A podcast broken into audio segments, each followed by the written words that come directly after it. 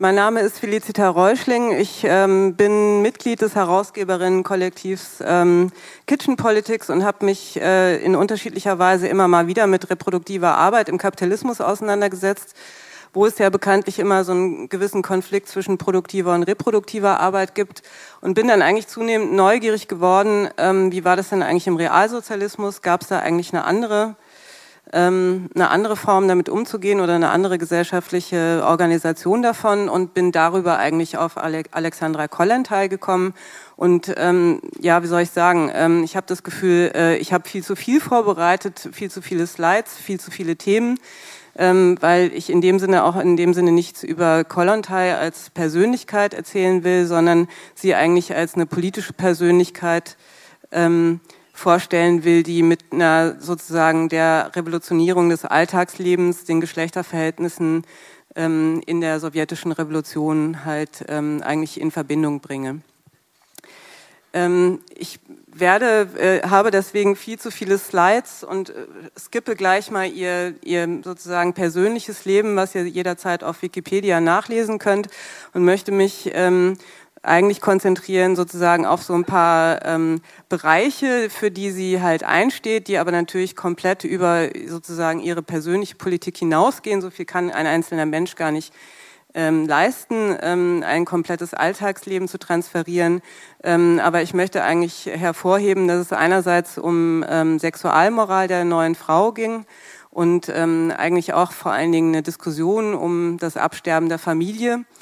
Ähm, also auch, wie das sozusagen Ausdruck gefunden hat in der Gesetzgebung, ähm, in den Dekreten nach 1918 und andererseits so eher sozusagen so diese städtebauliche Perspektive oder wie man, man könnte auch sagen, wie wurde das gesellschaftlich insgesamt organisiert, wie, wie sollte das eigentlich funktionieren ähm, als gesellschaftliche Industrie, als kollektiver Konsum mit Konsum, äh, Kommunehäusern und insgesamt ebenso diese Prinzipien der Revolutionierung des Alltagslebens.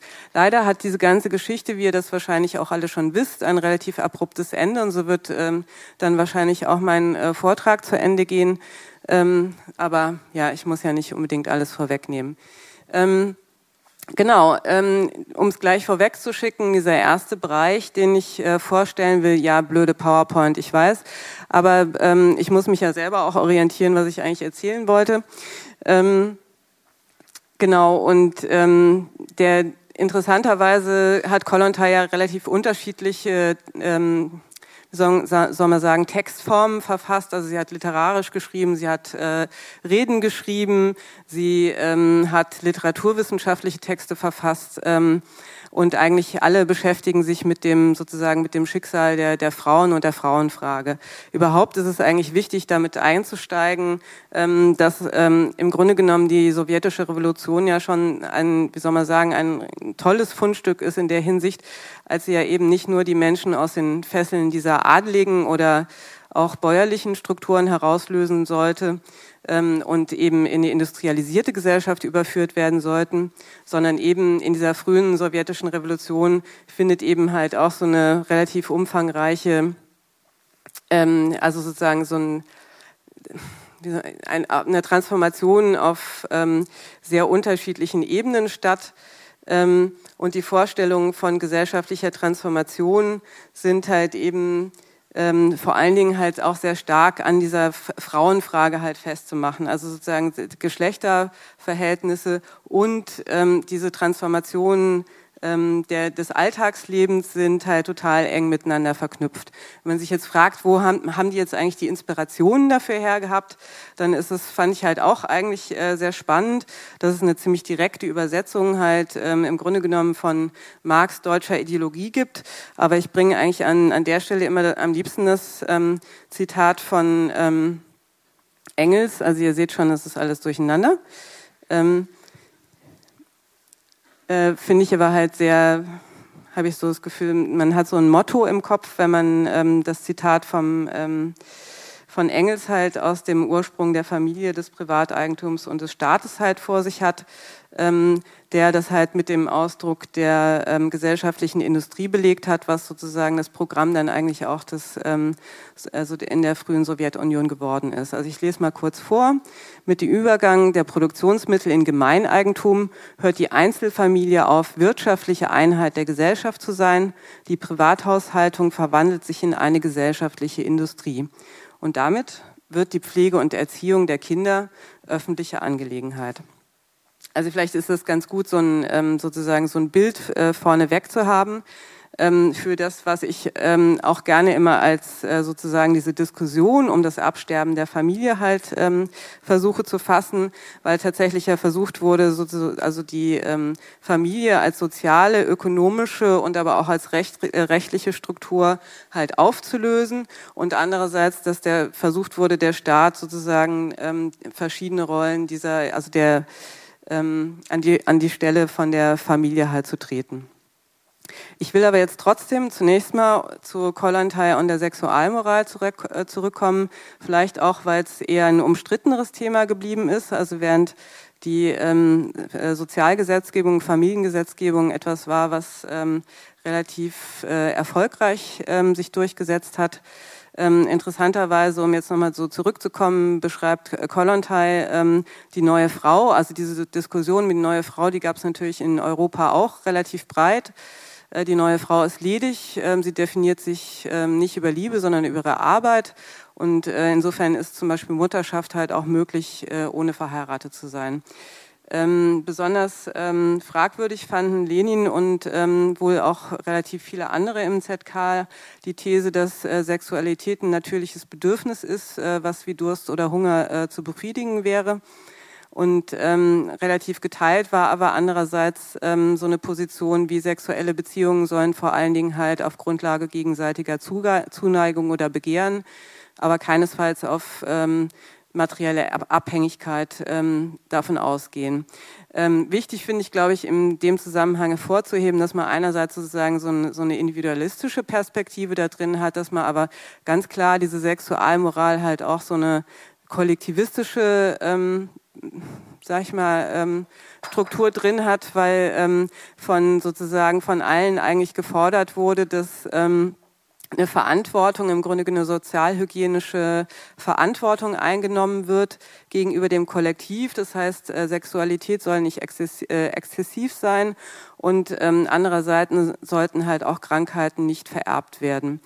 Ähm, interessanterweise, also in dieser kollektivistischen Perspektive liegt aber auch tatsächlich so ein, so ein gewisser Überschuss, ähm, der eigentlich so auf sowas hinweist, wie dass damit halt gleichzeitig auch eben nicht nur der Sex gemeint war, sondern eher so eine Vorstellung von, einem, von einer Art politischen Eros, also so eine Art ähm, Stärkung oder Ausweitung der emotionalen Bindungen halt eben innerhalb eines Kollek äh, sozialistischen Kollektivs, was halt eben auch an die Stelle sozusagen der Ausrichtung aller emotionalen Bindungen halt oder Empathie ähm, halt innerhalb dieser abgeschlossenen Kleinfamilie treten sollte, was zum Beispiel sich dann eben auch darin ausdrücken sollte, dass halt eben auch die ähm, äh, äh, mütterliche Liebe halt eben auch auf andere Kinder als die eigenen ausgeweitet werden sollten.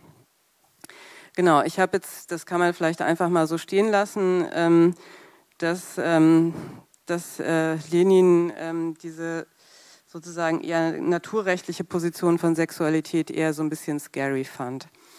Ähm, ich musste aber wahrscheinlich jetzt äh, sofort weiterhetzen ähm, in die, ähm, ah ja, ich hatte eigentlich auch gedacht, genau, was ist es überhaupt, Revolutionsrevue? Ähm, das hat so ein bisschen was von der Leistungsschau. Ähm, ja, so auch in einer Art was von besten Ansätzen, die ja bekanntermaßen leider dann auch ziemlich abge ähm, abgestürzt sind. Ähm, und ähm, aber insofern möchte ich eigentlich schon, so, also die Familien- und Sozialgesetzgebung gibt halt auch tatsächlich was her. Insofern lohnt es sich, ähm, da tatsächlich so ein bisschen reinzugucken, weil man ja auch sagen kann, okay, das kam jetzt nicht irgendwann erst, sondern die haben tatsächlich 1917 schon angefangen mit also so Dekreten, also da wurden ja dauernd neue Dekrete, also neue Gesetze erlassen und ähm, da ging es eigentlich direkt am Anfang mit dem Dekret zum Acht-Stunden-Tag halt gleichzeitig auch um das Verbot von gesundheitsgefährdenden Arbeiten für Frauen. Aber vor allen Dingen äh, fand ich eigentlich auch relativ, also viel wichtiger nochmal sowas wie die Einführung von Zivilehe und Ehescheidung mehr so als eine, wie soll man sagen, so Art Kartenspiel. Also man verschickt eine Postkarte und teilt ähm, dem anderen äh, Partner, der anderen Partnerin mit, dass man geschieden ist. Das heißt natürlich nicht, dass man für, von der Verpflichtung gegenüber möglicherweise vorhandenen Kindern ähm, ähm, gelöst ist. Also das heißt, das ist gleichzeitig ein individuelles Moment, aber auch sozusagen ein Schutz der Bedürftigen ähm, in dieser Rechtsprechung halt gab.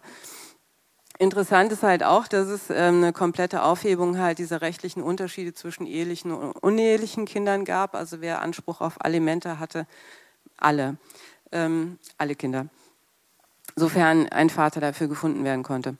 Ähm, genau, und äh, ich springe jetzt einfach mal weiter ähm, in die ähm, sozusagen, wo man nochmal näher an Kollontai rankommt. Äh, ich habe sie ja, wie gesagt, gar nicht vorgestellt, aber eine ihrer wichtigsten Aufgaben oder wo sie relativ viel ihrer, ich sag mal, frauenspezifischen oder feministischen Politik äh, verwirklicht hat, war im Grunde genommen ähm, mit diesem Genodel, also der Frauenabteilung äh, der Bolschewiki halt äh, verknüpft und ähm, da war sie eben die zweite Vorsitzende bis 1922. Äh, ganz wichtiger ähm, Schritt ist natürlich auch äh, 1920 schon eben die Legalisierung von Abtreibung. Ähm, und an der Abtreibung lässt sich aber sozusagen eigentlich innerhalb von zehn Jahren wiederum ein sehr schnelles Zurückgehen auf äh, ein ganz anderes biopolitisches äh, Regiment halt ähm, absehen. Also es wurde so stufenweise zurückgenommen. Also zunächst mal wurde dann eben äh, eine Abtreibung nur nach drei Monaten, nicht beim ersten Kind und nicht häufiger als alle zwei Jahre, zweimal im Jahr ähm, erlaubt. Ähm, was vielleicht auch okay ist. Ähm, ähm, aber Entschuldigung, das habe ich jetzt nicht gesagt, aber ähm, nein, aber im Grunde genommen muss man sich ja vorstellen, das Problem an, also sozusagen ist ja, ist ja ambivalent, weil Abtreibung wurde ja offenkundig als, als Verhütung benutzt. Ne? Also wenn man sich jetzt zum Beispiel, und darauf will ich vielleicht auch nochmal hinweisen, wenn man sich jetzt anguckt, wie viele Abtreibungen in ähm, Moskau zum Beispiel 1930 noch stattgefunden haben, also deswegen habe ich die Zahl da mit reingeschrieben, 170.000 Abtreibungen, dann ist das immerhin 25 Prozent der Geburtenrate und man kann davon ausgehen, dass so viel halt überhaupt ähm, Verhütung eigentlich stattgefunden hat. Ähm, aber ähm, das war sozusagen ähm, leider nicht das, äh, nicht das Ende vom Lied, sondern 1936. Warum ist da dieses Slide nicht? Ich musste offenbar noch ein anderes Thema mit einbauen, aber ich komme darauf zurück, ich verspreche es. Ähm, weil ich nämlich eigentlich doch auch wichtig fand, ähm, irgendwie nochmal so ein bisschen hervorzuheben und vielleicht auch hier können wir nochmal so ein bisschen Bildbeschreibung ähm, machen, ähm, was jetzt eigentlich so der Kern dieser Befreiung der Frau, also wie der sich vorgestellt wurde. Und das ist übrigens ein Plakat von diesem Deinecker, der ja auch später, im Stalinismus dann auch noch ganz andere ästhetische Stile gepflegt hat. Aber hier ist er ja also auch sozusagen sehr tauglich darzustellen, ähm, dass die Frau halt aus der Dunkelheit des düsteren Haushaltslebens, ne? also wo man immer davon eigentlich auch sagen muss, dass die Haushaltsarbeit als kleinbürgerlich, als furchtbar, als Sklavenarbeit schrecklich anstrengend hervorgehoben wurde und draußen in der Helle, also in der Öffentlichkeit und in der Fabrik ist das neue Leben, also da, wo sozusagen produktiv gearbeitet wird. Ähm, leider ist bei, ähm, bei Kollontai und bei all denen nicht so stark, wie soll man sagen, so ein, der Individualismus in Bezug auf Arbeit ausgeprägt gewesen, weil sich nämlich zum Beispiel dieser Spruch von Marx, also wie jedem nach den, seinen Bedürfnissen und seinen Fähigkeiten ja auch dort schon transformiert wurde und ähm, dass er da sozusagen wesentlich wurde, wer nicht arbeiten will, der braucht auch nichts zu essen. Und dieses Prinzip galt für Männer und für Frauen. Genau.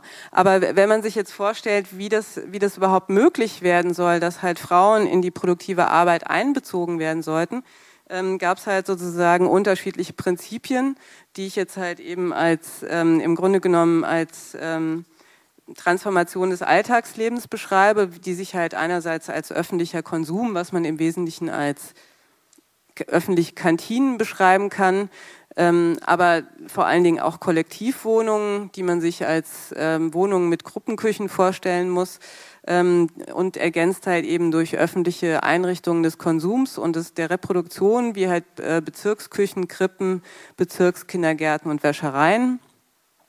Und sozusagen das, ähm, ich glaube, das äh, stärkste Element davon ist halt dann eigentlich die ähm, revolutionäre Veränderung des Alltags im Kommunehaus.